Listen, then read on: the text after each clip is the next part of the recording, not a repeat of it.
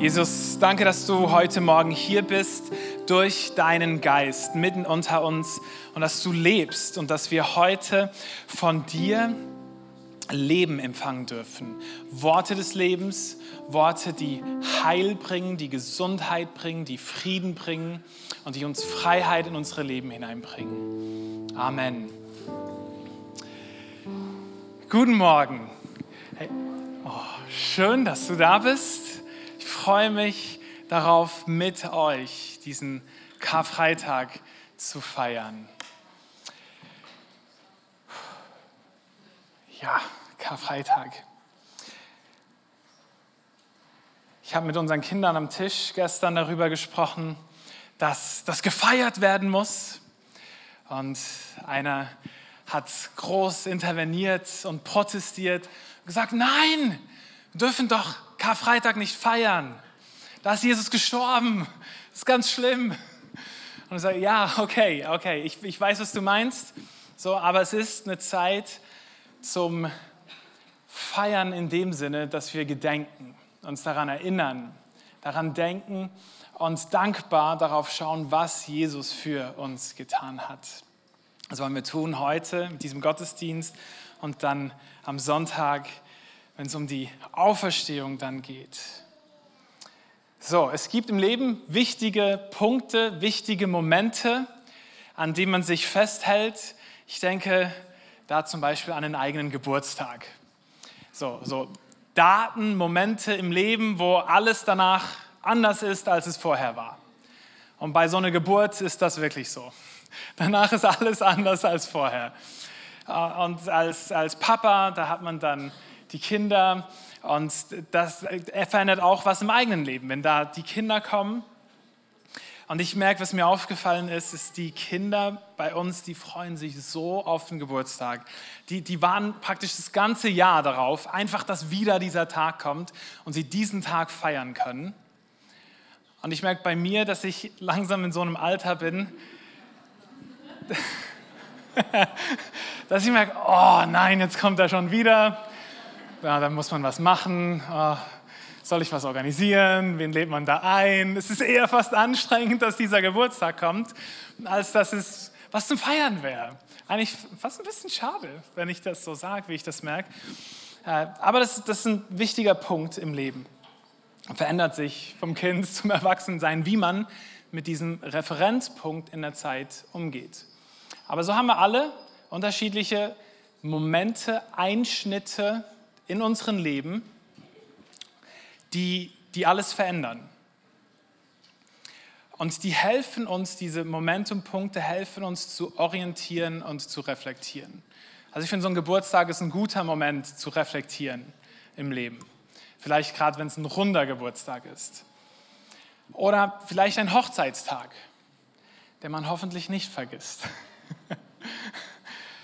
Wir, wir, ich, hat, ich musste vorher noch gerade abklären mit meiner Frau. Wir hatten, wir, ich habe noch keinen Hochzeitstag vergessen. Das, ja, das, ist das ein Applaus wert? Ich weiß es nicht. Hoffentlich nicht. Aber wir haben, wir, wir feiern äh, dieses Jahr unser 15-jähriges und wir hatten aber drei Daten. Wir hatten unser Datum, wo wir zusammengekommen sind, ein Pärchen wurden dann hatten wir unser Verlobungsdatum und dann das Hochzeitsdatum. Und irgendwie sind die ersten zwei, jetzt nach 15, die sind irgendwie in Vergessenheit geraten. So, jetzt haben wir noch ein Datum. Und solche Daten, ich reite ein bisschen darauf rum, weil, weil es wichtige Dinge sind in unserem Leben, Einschnitte, die uns helfen, eben nochmal uns zu orientieren. Und es können so positive Dinge sein. Es gibt aber auch Einschnitte und Tage, die, die schwierig sind in unserem Leben. Ich denke an, an einen Todestag. Oder wenn wir jemanden in unserem Leben haben, der uns nahegestanden ist, eine geliebte Person und die stirbt, dann hat dieser Tag hat, hat eine besondere Bedeutung, weil danach nichts mehr so ist wie vorher. Und jedes Mal, wenn dieser Tag kommt, dann macht das etwas mit uns. Und das ist dann nicht ein, ein Feiertag, aber vielleicht ein Tag zum Erinnern, zum daran denken, vielleicht ein Tag zum Trauern.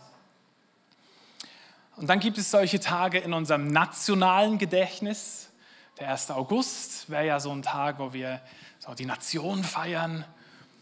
Ich denke vielleicht an den 8. Mai 1945, der Tag, an dem der Zweite Weltkrieg zu Ende ging. Das sind so Daten in unserem Gedächtnis. Die Amerikaner, die haben den 11. September, der so ein Tag ist, ein Datum ist. Also das sind so Momente, die in der Gesellschaft im Gedächtnis drin sind. Und dann gibt es nicht nur unsere persönlichen, nicht nur unsere gesellschaftlichen, sondern dann gibt es transzendente Referenzpunkte. Dann gibt es Momente, wo Gott in die Geschichte der Menschheit hineingreift und etwas verändert und etwas so steuert, dass es nicht mehr so ist wie vorher. Und genau das feiern wir jetzt an diesem Karfreitag. Was Gott nicht nur vor 2000 Jahren getan hat, sondern dieser Referenzpunkt, den wir heute feiern, der ist viel älter. Der ist eigentlich schon fast dreieinhalbtausend Jahre alt. Als Gott das Volk Israel aus der Sklaverei, aus Ägypten heraus befreit hat, war das so ein Eingreifen Gottes in die Geschichte der Menschheit, um aus der Sklaverei in eine Freiheit hineinzusetzen. Und Jesus benutzt genau diesen Tag, diese Feier, um etwas ganz Neues freizusetzen. Und das möchte ich mit euch heute anschauen. Dass Karfreitag nicht nur in dem, was vor 2000 Jahren verwurzelt ist, geschehen ist, sondern wir feiern etwas viel Älteres, nämlich eigentlich das, was Gott von Anfang an tun will mit dir und mir. Gott ist unterwegs, um uns mit ihm zu versöhnen. Und so greift er immer wieder in die Geschichte ein, um uns zu versöhnen. Ich mache das, ähm, in der Bibel haben wir hier drei Dinge, äh, die mit diesem Fest zusammenhängen und ich möchte euch diese drei Dinge aufzeigen. Dann haben wir nämlich ein verwurzeltes Verständnis von diesem Karfreitag und was wir hier feiern. Es geht um das Passafest. Und wir schauen das Passafest an, das Passa Mahl und das Passa-Lamm. Das sind also drei Dinge, die vor fast dreieinhalbtausend Jahren schon gefeiert wurden. Passafest, Passamal und Passalam. Und alle diese drei Dinge wurden in der Person von Jesus Christus erfüllt. Seid ihr ready? Gut, steigen wir da ein. Das Fest Exodus 12, Vers 14. Das heißt es, das sollt ihr niemals vergessen. Darum feiert jedes Jahr an diesem Tag ein Fest für mich, den Herrn. Dies gilt jetzt und für alle kommenden Generationen. Was sollen sie niemals vergessen? Dieses Volk, das von Gott erwählt wurde, wurde nach Ägypten geführt in einer Zeit, wo eine Hungersnot geherrscht hat. Die sind als 72 Personen nach Ägypten gekommen, haben dort Asyl gefunden und haben sich über 400 Jahre lang, die haben das erste Gebot, vermehret euch, sei fruchtbar, haben sie gut, gut umgesetzt, in ein Volk verwandelt von 1,6 Millionen Menschen. Und die Ägypter, die, die ganze Kultur, die ägyptische, war sehr rassistisch und die haben das Volk, haben sie missbraucht als ein Sklavenvolk. Und haben die praktisch gefangen genommen und versklavt.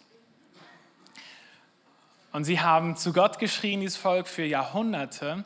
Und jetzt kommt dieser Moment, wo Gott kommt und sie aus dieser Sklaverei heraus befreit. Und das tut er mit diesen zehn Plagen, die es da gibt.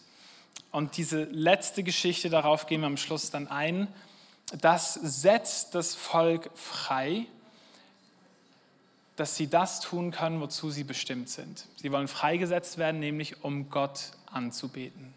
Das ist die Idee davon. Und Gott setzt sie frei und mit diesem Freisetzen sagt er, Das sollt ihr niemals vergessen. Was ich interessant finde, ist in diesem letzten Satz, das heißt, dies gilt jetzt und für alle kommenden Generationen. Das heißt auch wir. Auch wir dürfen uns daran erinnern und erinnern uns in der Person von Jesus, dass Gott uns von der Sklaverei freisetzt. Jetzt sagen wir, okay, warte mal, aber hey, mir geht's doch gut. Wir sind in der Schweiz, wir haben nicht die gleiche Situation. Es geht hier um die geistliche Dimension, dass wir alle versklavt sind unseren eigenen Begierden und nicht in echter Freiheit leben. Und Gott uns davon freisetzen möchte und uns hineinbringen möchte in ein Leben des Überflusses, ein Leben in Freiheit, ein Leben in ihm.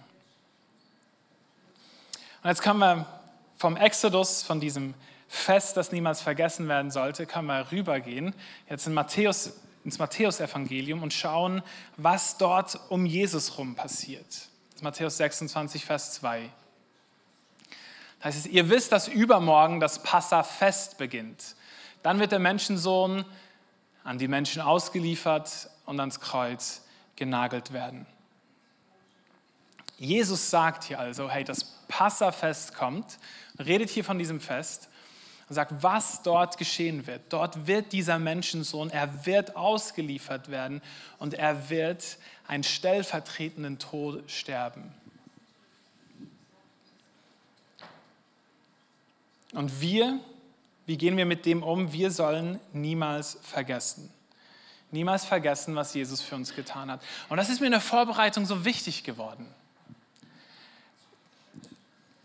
Karfreitag, Ostersonntag, das sind Feiertage. Da kann man übers Wochenende ins Tessin fahren, wenn man in Stau stecken will.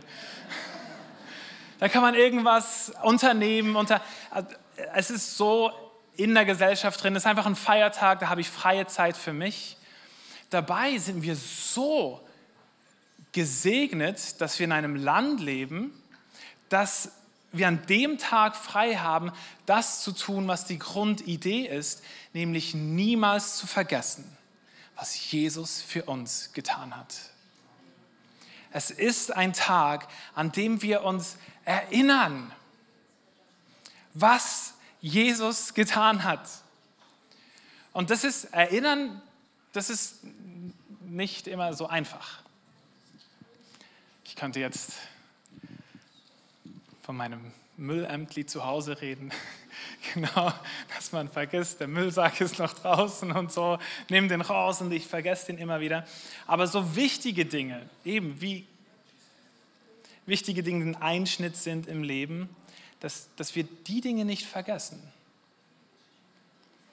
Und ich habe mir Gedanken darüber gemacht, was tun wir, damit wir nicht vergessen? Was können wir tun?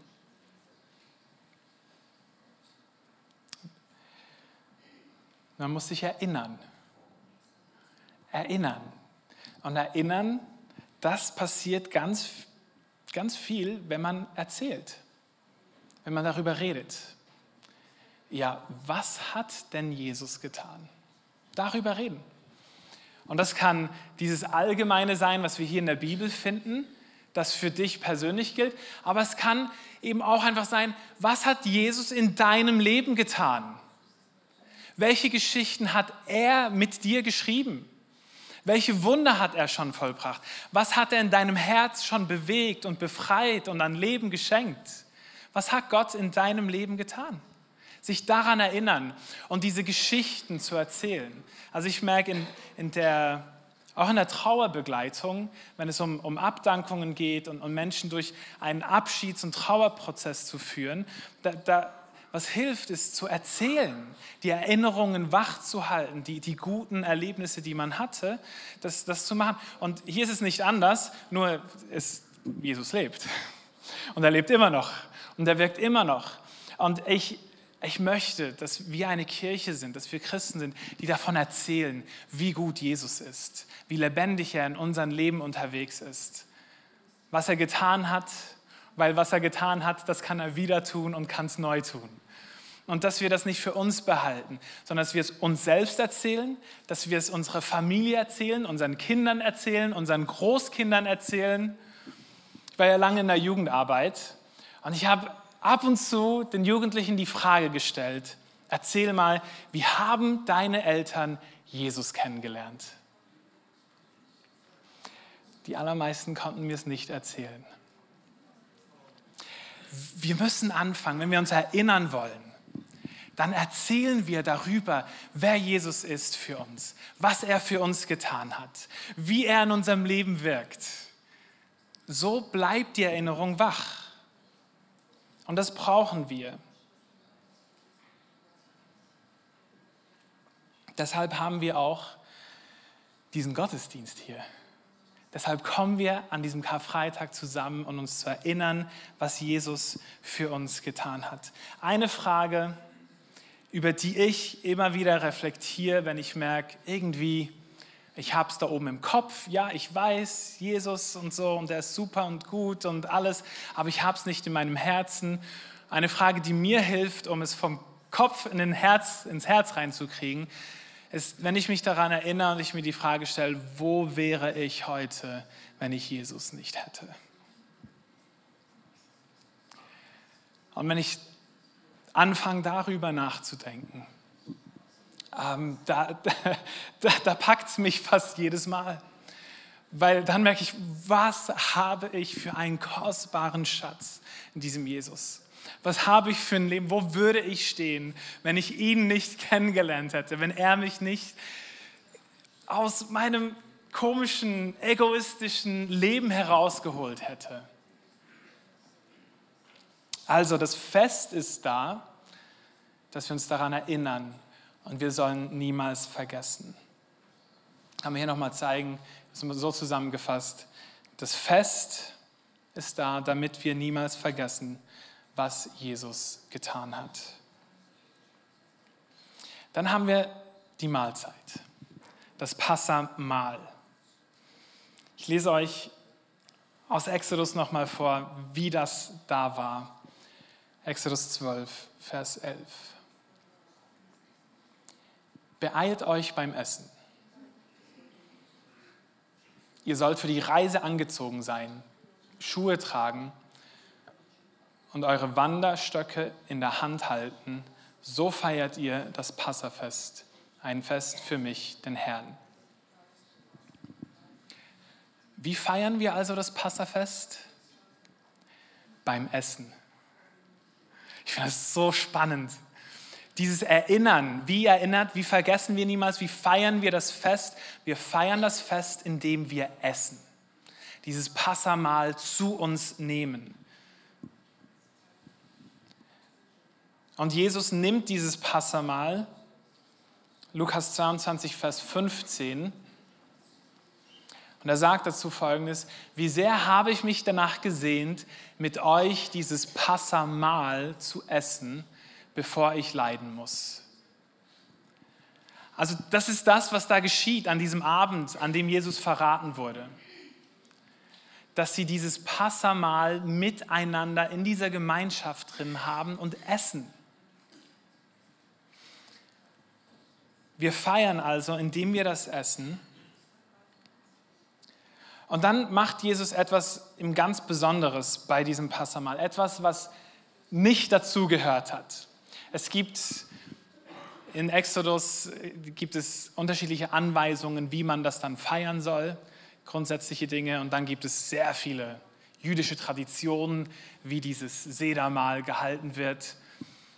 Aber Jesus nimmt diesen Moment und er deutet ihn um und das möchte ich mit euch anschauen. Matthäus 26, Vers 26. Während sie jetzt das Mahl aßen, nahm Jesus ein Brot, sprach das Dankgebet, brach das Brot in Stücke und gab es seinen Jüngern mit den Worten, Nehmt und esst, das ist mein Leib. Anschließend nahm er einen Becher Wein, dankte Gott und reichte ihn seinen Jüngern trinkt alle daraus. Das ist mein Blut, mit dem der neue Bund zwischen Gott und den Menschen besiegelt wird. Er wird zur Vergebung ihrer Sünden vergossen.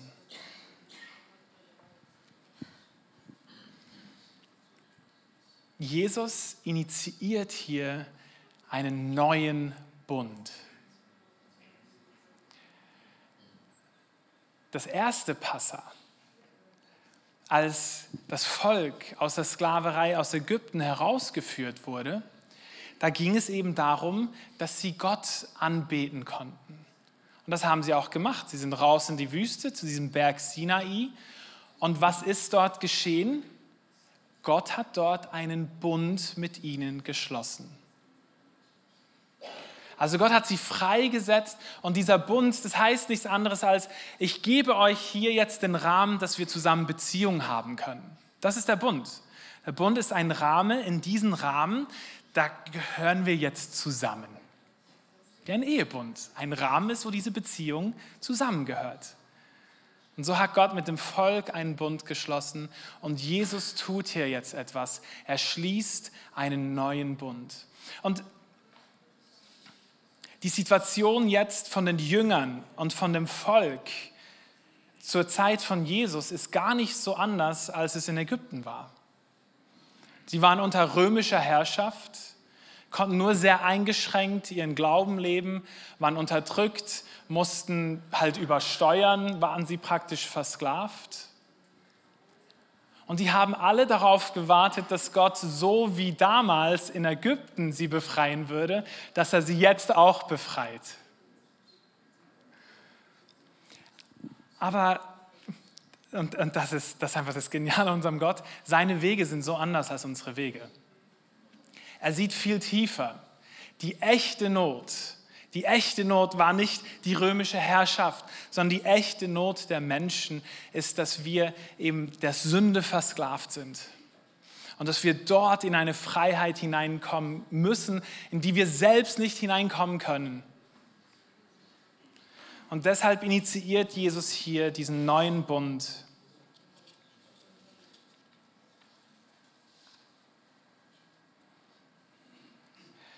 In Johannes Kapitel 6 da beschreibt er diesen Bund nochmal und was hier geschieht, folgendermaßen. Ja, ich versichere euch, wenn ihr den Leib des Menschensohnes nicht esst und sein Blut nicht trinkt, habt ihr das Leben nicht in euch. Wer meinen Leib isst und mein Blut trinkt, der bleibt in mir und ich bleibe in ihm. Jetzt hier die Leute, als er das gesagt haben, vor allem auch seine Jünger, die sind halt durchgedreht, haben gesagt, was, Kannibalismus, was ist das? Nein, darum geht es nicht, überhaupt nicht. Sondern es geht um diesen Bund und darum, dass Jesus seinen Körper, seinen Körper hingibt, das ist das Brot, das zerbricht und sein Blut fließen lässt an unserer Stelle. Und darauf kommen wir dann beim letzten Punkt, dass ich nicht zu sehr vorgreife. Was ich aber sagt, ist, wenn wir von diesem Brot essen, wenn wir von diesem Saft trinken, dann haben wir Anteil an ihm. Er sagt, dann bleiben wir in ihm und er bleibt in uns. Das heißt, dieses Mahl ist da, dass wir Anteil haben an diesem Bund, den Jesus hier mit den Menschen schließt. Ich habe nochmal überlegt, ja, warte mal, ist es denn alleine eine Mahlzeit? Können wir jetzt einfach da dann das Abendmahl, das Brot essen und Saft trinken und dann gehören wir schon dazu? Was ist da noch tiefer liegend drin? Es ist ja nicht einfach ein Essen. Und 1. Johannes 4,15 führt das nochmal ein bisschen aus. Da heißt es, und wer bekennt, dass Jesus der Sohn Gottes ist, der bleibt in Gott und Gott in ihm. Es geht also um ein Bekenntnis. Das Mahl, das Brot essen, den Saft trinken, es ist ein Bekenntnis. Ich glaube an Jesus Christus als den Sohn Gottes. Und ich glaube, dass er für meine Schuld gestorben ist. Ich glaube, dass er den Preis bezahlt hat. Wenn wir also von diesem Brot essen, von diesem Saft trinken, dann ist es nicht nur ein Essen und Trinken, sondern es ist ein Glaubensbekenntnis und eine Proklamation, dass wir daran teilhaben, an dem, was Jesus für uns getan hat. Wir beanspruchen es damit. Deshalb zusammengefasst, die Mahlzeit ist da, damit wir Anteil haben an dem, was Jesus getan hat. Das Lamm, das Passalam. Exodus 12, Vers 21. 2. Mose 12, 21.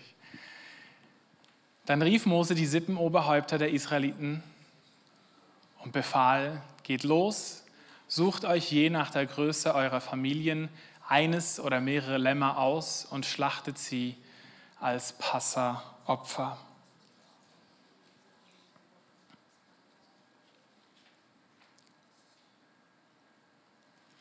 Lukas 22, Vers 7, das ist jetzt die Übertragung. Da heißt es, dann kam der erste Tag des Festes der ungesäuerten Brote, an dem das Passalam geschlachtet werden musste. Ja, dieses Lamm, dieses Passalam,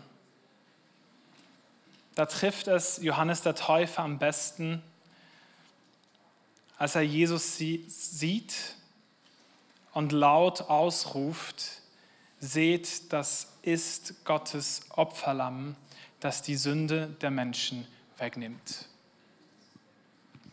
Was also mit diesem Volk in Israel geschehen ist, bei diesem letzten Wunder, was Gott tun sollte, damit sie befreit werden konnten, war, dass sie Blut nehmen sollten von diesem Lamm, das sie schlachten, und an die Türpfosten und also an alle Türrahmen ranmachen sollen und dann abends dieses Essen essen in der Bereitschaft, dass Gott sie jetzt befreit.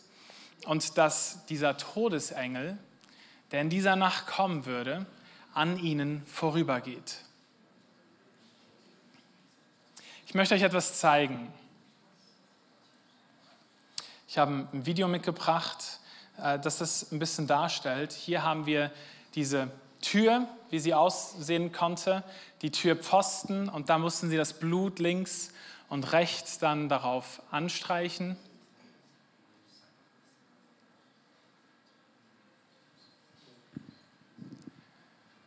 Und dann sollten sie es nicht nur links und rechts, sondern oben anstreichen. Und wenn man das macht, dann fällt das Blut natürlich runter. Und wenn Sie genau hinguckt, dann seht ihr jetzt diese vier Stellen, wo das Blut ist. Und was wir jetzt verstehen müssen, ist, dass Jesus für uns das Opferlamm ist. Dass er die Nägel durch seine Hände, seine Füße genommen hat, die Dornenkrone auf seinem Kopf. Und wenn du dein Leben Jesus übergibst, dann ist dieses Blut an den Türpfosten deines Lebens. Und dieser Todesengel muss an dir vorbeiziehen.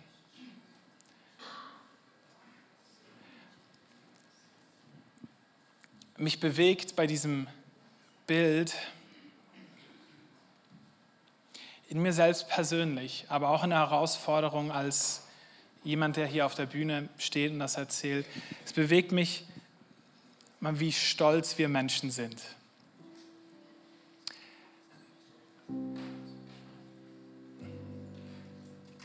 dass es so fremd wirken kann, dass wir das Gefühl haben, ja, muss das sein? Musste Jesus für uns? Ich bin doch total okay. Und so schlimm bin ich nicht. Aber ich will hier noch einmal über das Blut sprechen. Weshalb muss hier Blut vergossen werden? Was als Gott den Menschen geschaffen hat, hat er seinen Lebensodem in den Menschen hineingehaucht. Und die Bibel sagt, dass das Leben im Blut drin ist.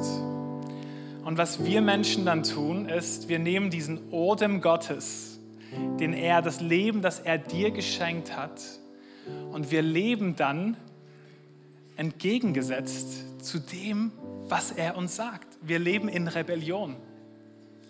Und die Tiefe davon zu verstehen, je besser wir das verstehen, wie wie weit weg wir von Gott gekommen sind, desto besser verstehen wir, was Jesus für uns tut. Er darf nämlich jederzeit dieses Leben zurückfordern. Und es ist Gnade, es ist Gnade, dass Gott Mensch geworden ist, dass er sich selbst als dieses Opferlamm hergibt, stellvertretend für dich und für mich. Und er mit seinem kostbaren Blut das bezahlt, dass wir in diesen Bund eintreten dürfen, dass diese Wiederherstellung der Beziehung geschehen darf. Und ich möchte, dass wir an diesem Karfreitag auch darüber noch einmal reflektieren. Wie groß unsere Dankbarkeit, wie groß auch unsere Schuld ihm gegenüber ist. Römer 3, Vers 25, da heißt es, ihn hat Gott als Sühneopfer öffentlich dargestellt. Durch sein vergossenes Blut ist die Sühne vollzogen worden und durch den Glauben kommt sie uns zugute. Das Lamm ist also da, damit wir glauben, dass Jesus uns vom Tode rettet. Wir haben also das Fest, das wir heute feiern, damit wir niemals vergessen, was Jesus getan hat. Wir haben die Mahlzeit, das Abendmahl, das wir jetzt miteinander feiern werden, damit wir Anteil haben an dem, was Jesus für dich getan hat. Und wir haben das Lamm, dieses Opfer, das Jesus selbst bringt, damit wir glauben, dass wir vom Tod gerettet sind und dass wir aus dem Tod hinein ins Leben hinein dürfen. Dass wir in die Freiheit hineinkommen, in die Bestimmung hinein, wozu Gott uns geschaffen hat. Und das dürfen wir heute vollziehen, indem wir miteinander das Abendmahl feiern, indem wir es zu uns nehmen. Und ich lade dich ein, dass das ein Moment des Erinnerns ist, ein Moment des Proklamierens ist, dass wir an diesen Jesus glauben und ein Moment des Feierns ist, dass wir jetzt Leben haben und in diese Beziehung zu Gott hineinkommen dürfen. Wenn du heute da bist, wenn du zuschaust und du bist noch nicht in diese Beziehung hineingekommen, ich lade dich ein, heute, heute hineinzukommen, heute zu glauben, dass Jesus für dich den Preis bezahlt hat und du Anteil daran haben darfst. Und eine Möglichkeit, das zum Ausdruck zu bringen, ist eben auch gerade das Abendmahl. Zu sagen, ja, ich beanspruche das heute für mich. Ich werde beten und dann werden die Abendmahlhelfer das verteilen und dann nehmen wir uns einfach Zeit zu reflektieren, zu ruhen, zu proklamieren, für uns Leben zu beanspruchen, Vergebung in Anspruch zu nehmen.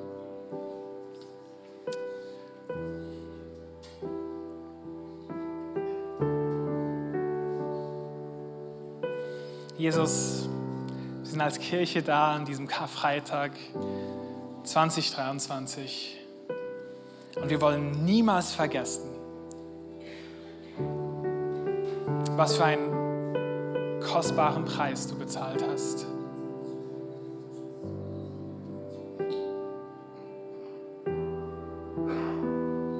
Jesus, wir danken dir